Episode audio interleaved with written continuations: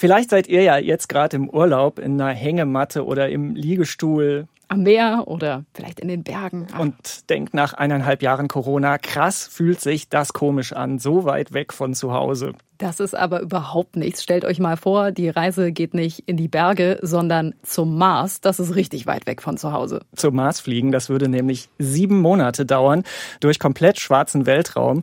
Und um dann zu landen auf einem staubigen Planeten mit mega Sonnenbrandrisiko. Ich fürchte, da hilft auch die beste Sonnencreme nichts. Klingt erstmal nicht so attraktiv und trotzdem fasziniert das total viele als Top-Reiseziel. Manche würden sagen, jo, ich würde direkt einsteigen und losfliegen zum Mars, wenn es denn nur das passende Raumschiff gäbe. Wir haben das vor ein paar Monaten in einer Podcast-Folge durchgespielt und die packen wir euch jetzt als Sommerwiederholung nochmal in diesen Kanal. Dann wünschen wir gute Reise. Und Anschnallen und der Countdown läuft. Kommt heil zurück. Mal angenommen, Menschen fliegen zum Mars. Finden sie dort Leben? Lohnt sich das Risiko? Und wohnen wir irgendwann auf dem Mars?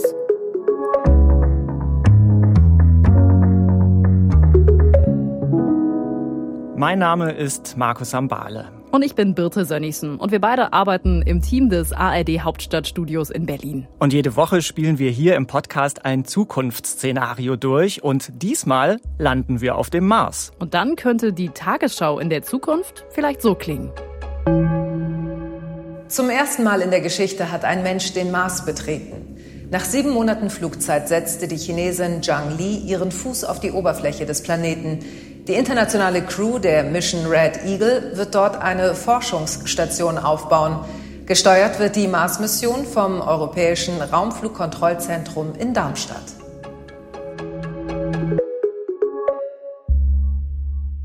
Red Eagle has landed. Also in unserem Szenario sind jetzt tatsächlich Menschen auf dem Mars gelandet. Ja, und die haben einen langen Weg hinter sich. Wenn es gut läuft, dann hat die Reise ungefähr sieben Monate gedauert. Und das ist, wenn es gut läuft. Oh, da hat man eine Menge Zeit, häufiger mal nachzufragen. Mission Control, wann sind wir endlich da? Ja, ziemlich oft. Und wenn wir dann da sind, dann wissen wir ja schon, wie es da klingt. Das hat uns ja der Mars Rover zur Erde geschickt, nämlich das hier.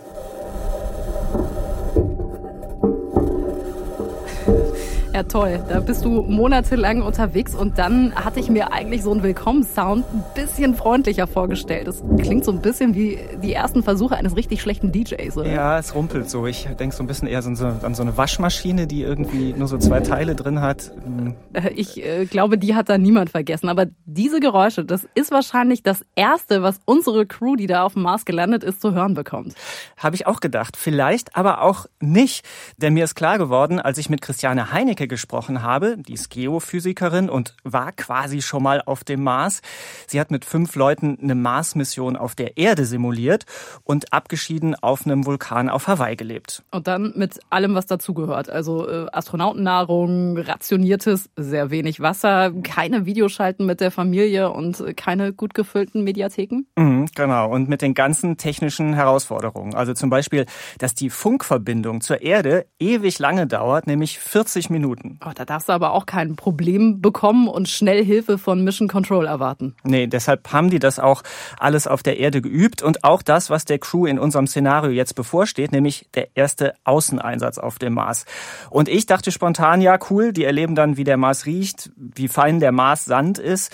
Aber am Ende nichts davon. So einfach ist es natürlich gar nicht, denn fühlen geht nicht. Man hat ja ständig einen Raumanzug an. Genau, das geht gar nicht. Also man ist zwar auf dem Mars, aber man hat immer so diese letzte Barriere zwischen sich und dem Planeten. Also dadurch, dass man ja immer diesen Anzug anhaben muss, also man spürt den Wind nicht auf der Haut, man kann auch die Sonne nicht auf der Haut spüren. Man weiß zwar, dass sie da ist, das kann vielleicht durch den Anzug hindurch ein bisschen wärmen, aber man kann die Sonne nicht direkt auf der Haut spüren und schmecken, riechen, hören nichts. Also selbst unsere eigenen Schritte, die haben wir nicht gehört. Ich weiß noch das erste Mal, als ich nach der Mission ohne Anzug draußen war, wie begeistert ich war, meine eigenen Schritte zu hören und so dieses Knirschen der Steine unter meinen Füßen und das hat man mit dem Anzug eben nicht. Und selbst wenn irgendwie ein bisschen Geräusche durchkommen würden, dann hat man ja immer noch das Lebenserhaltungssystem, da irgendwelche Ventilatoren oder Pumpen, die da im Hintergrund laufen und so dieses Rauschen und Pfeifen, das hört man eben noch ständig und dann kommt noch per Funk dazu, was die Kollegen erzählen. Also vom Mars selber hört man da recht wenig. Als du diese Simulation mitgemacht hast, wie weit weg vom Rest der Welt hast du dich da gefühlt? Ähm, sehr weit weg. Also de facto war es ja so, dass selbst das nächste größere Festland war mehrere tausend Kilometer entfernt. Und ich meine, es macht dann irgendwann auch keinen Unterschied, ob das mehrere tausend Kilometer sind oder mehrere Millionen Kilometer. Beides ist unerreichbar weit weg. Mhm. Kommunikation ist ein kompliziertes Ding auf so eine Entfernung zum Mars. Ich habe gelesen, 40 Minuten hat es gedauert, bis quasi eine Antwort kam auf eine E-Mail. Wie schwierig ist das? Also schwierig ist es immer dann, wenn man ja irgendwie ein Problem hat, was gelöst werden muss. Und ich meine, wenn ich dann beschreibe, okay, hier das Gerät funktioniert nicht und wir haben das und das schon probiert und dann eben so die Mail nach draußen, was schlagt ihr vor an Mission Support, ähm, was schlagt ihr vor, was könnten wir noch versuchen? Und dann kommt aber nach 40 Minuten, nach frühestens 40 Minuten kommt dann eben nicht die ersehnte Antwort, hier probiert mal das und das und dann funktioniert alles, sondern dann kommt meistens erstmal eine Rückfrage. und dann muss man die beantworten und dann eben nochmal 40 Minuten warten.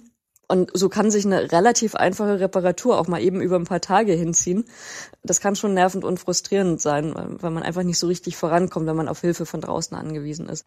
Oh, das ist schon eine ganz andere Dimension als bei der Mondlandung zum Beispiel. Total. Da konnten ja Millionen von Menschen auf der Erde fast ohne Verzögerung nachverfolgen, was da gerade auf dem Mond passiert. Da dauert der Funk nur ein paar Sekunden. Ja, und dieses ewige Warten auf die Antworten, das liegt natürlich daran, dass der Mars viel weiter weg ist. Und wie weit, das ist unterschiedlich interessanterweise. Da hängt dann zum einen der Funk dran, aber auch, wie lange eine Reise zum Mars dauert. Ja, im besten Fall ist der Mars nur 56 Millionen Kilometer entfernt. Es gibt aber auch Zeitpunkte, da sind es mehr als 400 Millionen Kilometer. Boah. Nur mal zum Vergleich, die internationale Raumstation, die ist gerade mal rund 400 Kilometer über der Erde und der Mars eben wirklich eine Ewigkeit weit weg. Und ehrlich gesagt, auf den ersten Blick auch nicht gerade einladend, aber das hat die Crew in unserem Szenario zumindest ja nicht davon abgehalten, hinzufliegen. Ich hoffe aber, dass ihre Raumanzüge gut gefüttert sind, denn die müssen sich da auf einiges gefasst machen. Es ist ziemlich kalt auf dem Mars. Die Temperaturen, die schwanken. Maximal sind so ungefähr 0 Grad Celsius.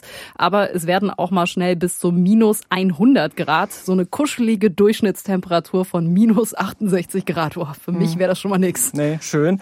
Und die Atmosphäre dazu ist noch viel dünner. Die Zusammensetzung, die erinnert eher so an Autoabgase, Ach, wenn man das vergleicht. Wenn Kalt man die einatmen würde, mh, 95 Prozent CO2, viel Ach, zu wenig Sauerstoff. Und äh, die Atmosphäre, die schützt uns auch nicht wie auf der Erde. Unsere Crew ist also auch einer ziemlich hohen Strahlenbelastung ausgesetzt.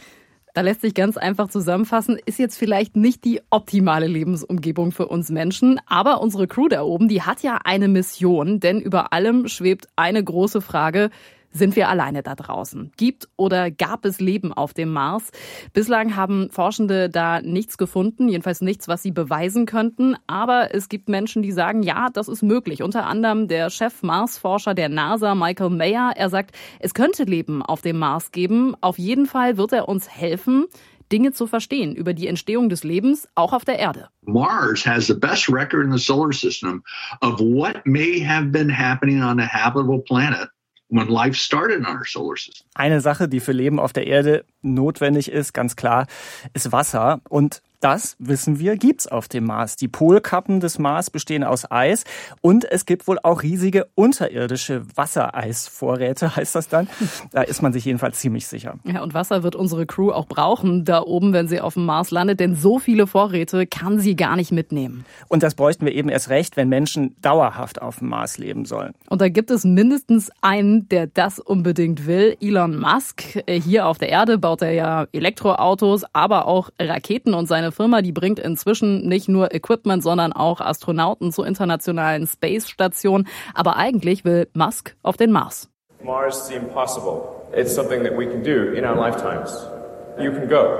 Mars, der Unmögliche, ist etwas, was wir noch zu unseren Lebzeiten tun können. Ihr könnt dorthin reisen. Wir haben zwei Möglichkeiten. Entweder bleiben wir für immer auf der Erde, dann kommt irgendwann eine Katastrophe und löscht uns aus.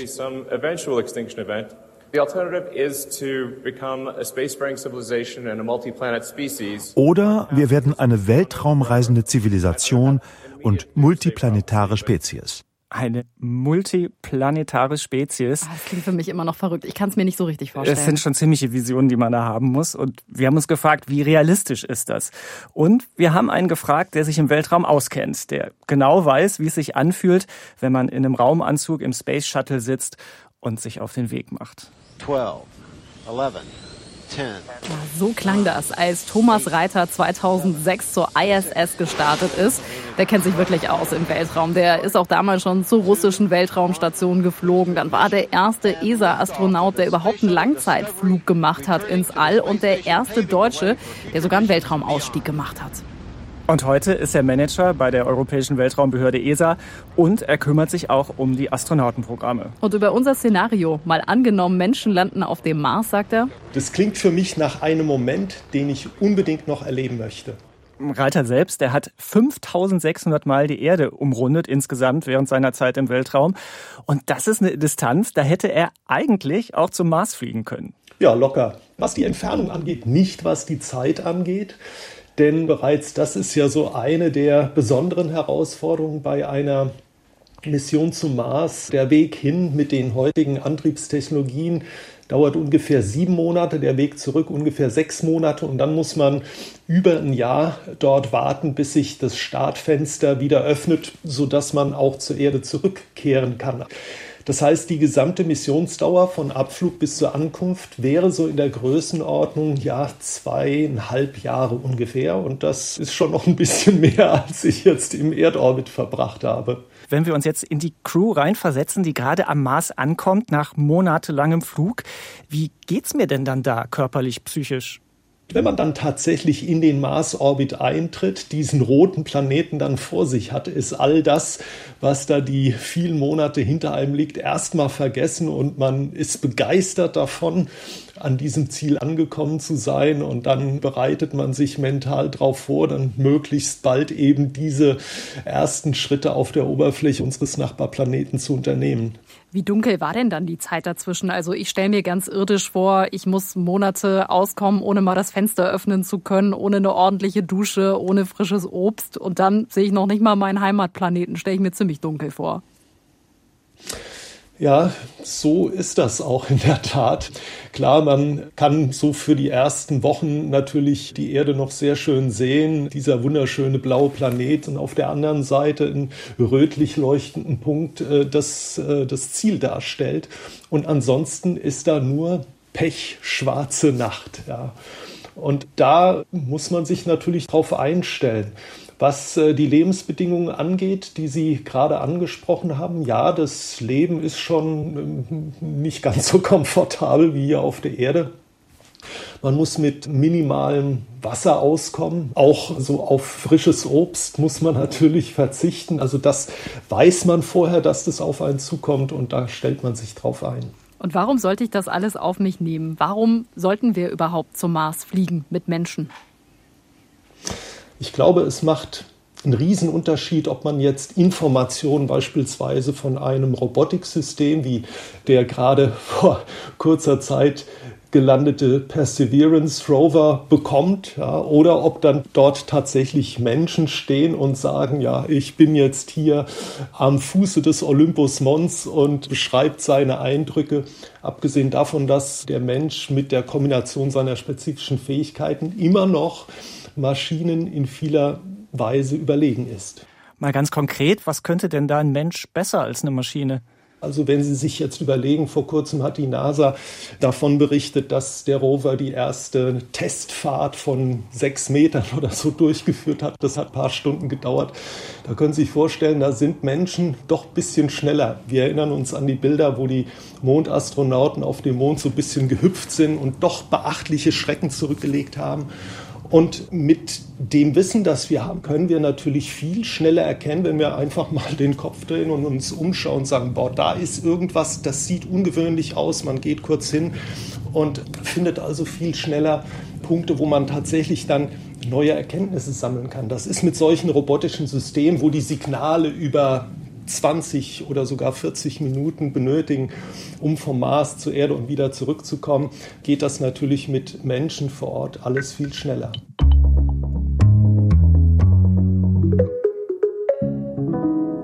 Also unsere Crew, die ist auf dem Mars gelandet und die kommt da auch so schnell nicht mehr weg. Thomas Reiter, der hat uns ja gerade erklärt, ungefähr ein Jahr wird sie da bleiben müssen, bevor sie zur Erde zurückfliegen kann. Da braucht sie natürlich auch ein Zuhause auf dem Mars. Nicht nur, um sich mal auszuruhen und es sich ein bisschen gemütlich zu machen. Aber auch. Auch vielleicht, aber vor allen Dingen auch, um vor der Strahlung und den Sandstürmen, die es da immer mal wieder geben kann, auf dem Mars geschützt zu sein. Und an genau solchen Weltraumhäusern forscht Christiane Heinecke. Das ist die Wissenschaftlerin, die wir schon mal gehört haben, die die Mars-Mission auf einem Vulkan auf Hawaii simuliert hat. Genau, Vulkan war gestern sozusagen. Heute forscht Christiane Heinecke in Bremen am Zentrum für angewandte Raumfahrttechnologie und sie konstruiert da Wohnmodule für den Mars, Kuppeln und Habitate. Das Habitat auf Hawaii beispielsweise, das war ja eine Kuppel. Und wenn ich mir dann überlege, auf dem Mars, wenn da irgendwie in dieser Kuppel ein Feuer ausbrechen sollte oder wenn da irgendwie ein Gasleck auftreten sollte oder irgendwas kontaminiert wird, dann hat die Crew keinen Ort, wohin sie sich flüchten kann. Das heißt, ich muss mein Habitat so aufbauen, dass es aus mehreren Teilen besteht, die ich im Notfall auch voneinander abtrennen kann. Dass wenn in einem Teil irgendwas passiert, ein Feuer ausbricht oder was auch immer, dass ich weiterhin die anderen Teile nutzen kann. Es gibt noch ein paar mehr Anforderungen so aus Ingenieurssicht, die erfüllt sein müssen, aber es ist eben auch keine rein ingenieurwissenschaftliche Arbeit, sondern wir haben auch Architekten mit im Team, die eben dafür sorgen, dass die Crew sich dann in diesem Habitat auch wohlfühlt. Weil es nützt ja nichts, wenn ich da irgendwie so einen Blechkasten habe, der irgendwie die Menschen am Leben erhält, aber das ist so bedrückend dazu wohnen, dass, dass sie dann nach einem Monat schon keine Lust mehr haben. Und die gesamte Mission an sich ist ja sehr anstrengend und belastend. Das heißt, wenn ich dann das Habitat so baue, dass sich die Crew da überhaupt nicht wohlfühlen kann, dann trage ich unnötig zu dieser Belastung bei. Das heißt, von der Anforderung her, wenn ich ein Habitat für den Mond oder für den Mars baue, dann muss es funktionieren. Das ist der ingenieurwissenschaftliche Teil. Aber die Menschen müssen sich auch darin wohlfühlen und das ist dann eben der Architektur- bzw. Designteil. Wie kriegt man das hin, dass man sich da wohlfühlt? Also die Architekten hätten gerne, dass man den Raum schön groß gestaltet, dass man sich da nicht so eingeengt fühlt. Das ist natürlich aus ingenieurwissenschaftlicher Sicht ein bisschen schwierig, weil irgendwoher muss ja das Material kommen, was dieses Haus, dieses Habitat da umschließt und das kommt mit hoher Wahrscheinlichkeit am Anfang von der Erde. Das heißt, da muss man irgendwie einen Kompromiss finden. Aber was man zum Beispiel weitermachen kann, auch durch meine Erfahrung auf Hawaii weiß ich, wie wichtig es zum Beispiel ist, ein Fenster zu haben. Und manchmal bekomme ich so die Aussage, ja, was will man mit dem Fenster? Man kann ja eh nur raus auf diese komische, staubige Landschaft gucken. Ähm das ist richtig, man kann nur auf diese staubige Landschaft gucken, aber für jemanden, der sich wirklich auf den Mars einlässt, kann diese Landschaft eben auch extrem schön sein. Extrem schöne, rote, staubige Weiten. Aber es geht übrigens nicht nur darum, rauszugucken aus dem Fenster, sondern das kann auch überlebenswichtig sein, hat mir Christiane Heinecke erzählt. Da war denen nämlich mal bei einem Außeneinsatz die ganze Kommunikation per Funk ausgefallen. Ach, und dann konnten die sich ja. nur durchs Fenster noch Zeichen geben und sich damit dann mit der Crew, die noch drinnen war, verständigen. Na, ich stelle mir natürlich jetzt die Frage, wer baut denn dann diese Häuser auf dem Mars auf? Äh, braucht unsere Crew, die da gelandet ist, dann einen Bauleiter und einen Architekten? Bräuchten sie vielleicht. Aber die meisten Experten und Expertinnen sind einig, diese Wohnmodule, die müssen eigentlich schon da sein, wenn die Crew da landet. Heißt also, man müsste die vorher mit unbemannten Missionen dahin schicken und Roboter müssten diese Habitate, diese Häuser dann aufbauen. Und diese Roboter, die müssten deutlich mehr können als die, die gerade schon auf dem Mars sind. Klingt also für mich nicht so, als wäre es übermorgen schon soweit.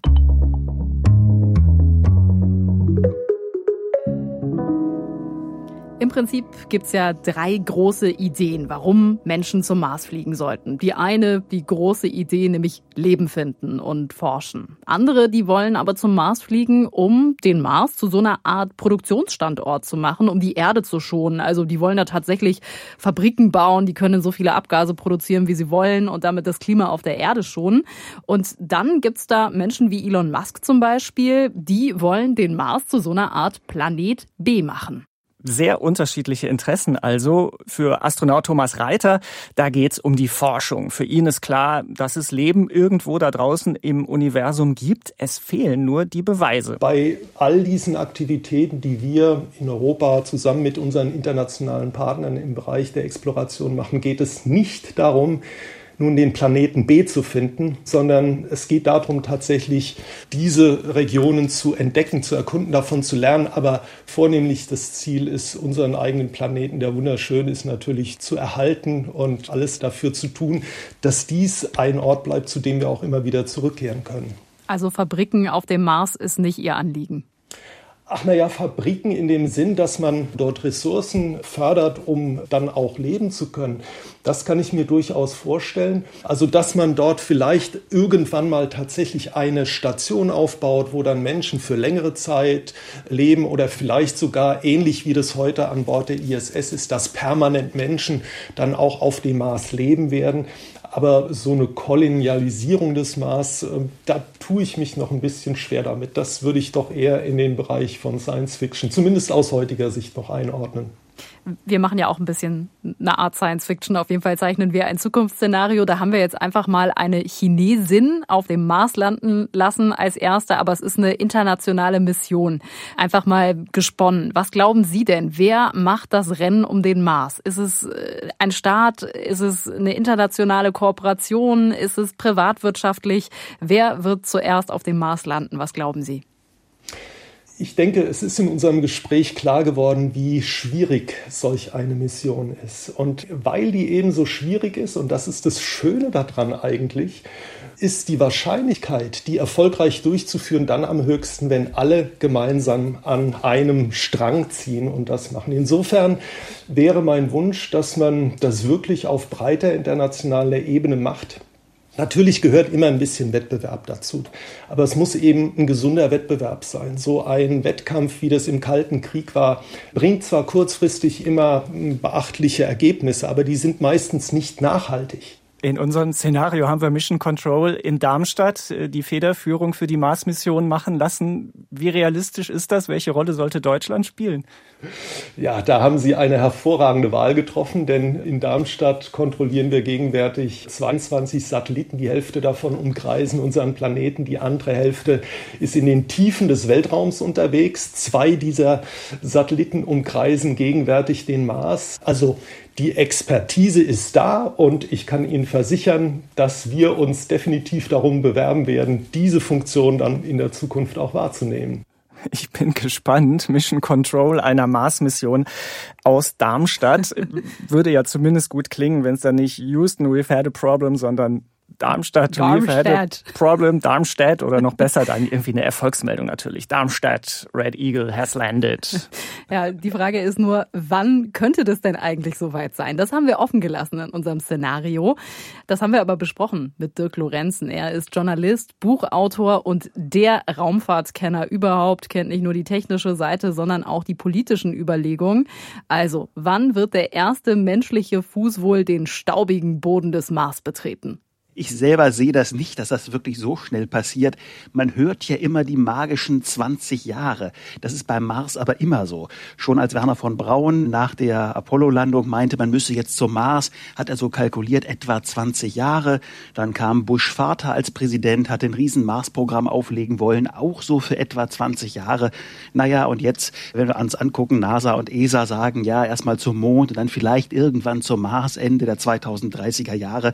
Und ich glaube, der Mars Marsflug, der ist immer irgendwie 20 Jahre weg, aber eben er ist immer 20 Jahre weg. Das wird in 20 Jahren wohl noch genauso sein. Und wer wird das denn sein? Also vielleicht in 20 Jahren, wenn wir jetzt mal alles zusammen betrachten, ist das am Ende die NASA, die das Rennen um den Mars macht oder sind es doch privatwirtschaftliche Unternehmen oder kann es am Ende nur in einer internationalen Zusammenarbeit gelingen? Bei der Privatwirtschaft bin ich sehr im Zweifel. Wir hören ja Elon Musk, dass er sagt, 2024 könnte es schon klappen, spätestens aber dann doch bitte 2026.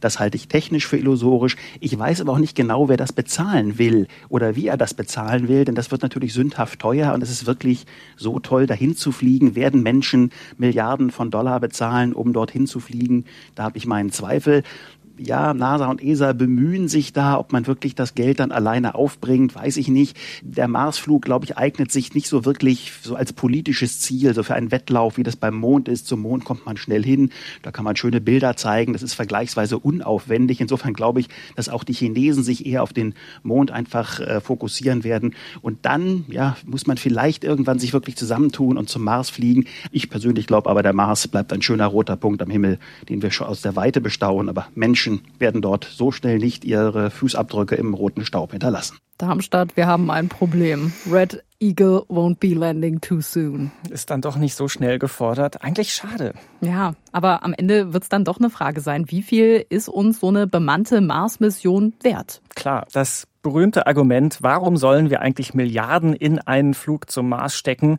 wo wir doch auf der Erde hier gerade erstmal eine Pandemie und eine kleine Klimakrise bewältigen müssen.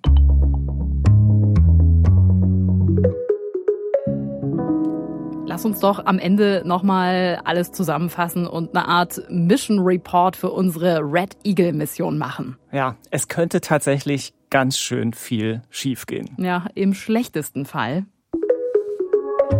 wird das Raumschiff bei der Landung so beschädigt, dass es unmöglich wird, für die Crew zurück zur Erde zu fliegen. Die Roboter haben vor der Landung die Wohnmodule nicht fehlerfrei aufgebaut, Teile der Marshäuser sind deshalb unbewohnbar. Unvorhergesehene Sandstürme beschädigen die Ausrüstung, sodass die Trinkwassergewinnung auf dem Mars nicht mehr funktioniert. Die körperlichen und psychischen Folgen sind größer als angenommen. Die monatelange Reise durch den dunklen Weltraum setzt der Crew zu. Auch die sehr verzögerte Kommunikation mit Freunden und Familie belastet alle sehr. Und es gelingt nicht, Beweise für Leben auf dem Mars zu finden. Es könnte aber natürlich auch ganz anders laufen. Im besten Fall wird die erste Mars-Mission ein riesiger Erfolg für die internationale Raumfahrt. Die Crew schafft es schnell, ihre Wohn- und Forschungsmodule auf dem Planeten zu beziehen und sich selbst zu versorgen. Schon auf dem Mars kann die Crew beweisen, dass es dort außerirdisches Leben gibt, wenn auch in einfacher Form. Wissenschaft und Forschung erleben einen Boom. Der hilft auch Probleme auf der Erde wie die Klimakrise schneller zu lösen. Und das wäre doch vielleicht für alle gar nicht so schlecht. Mhm.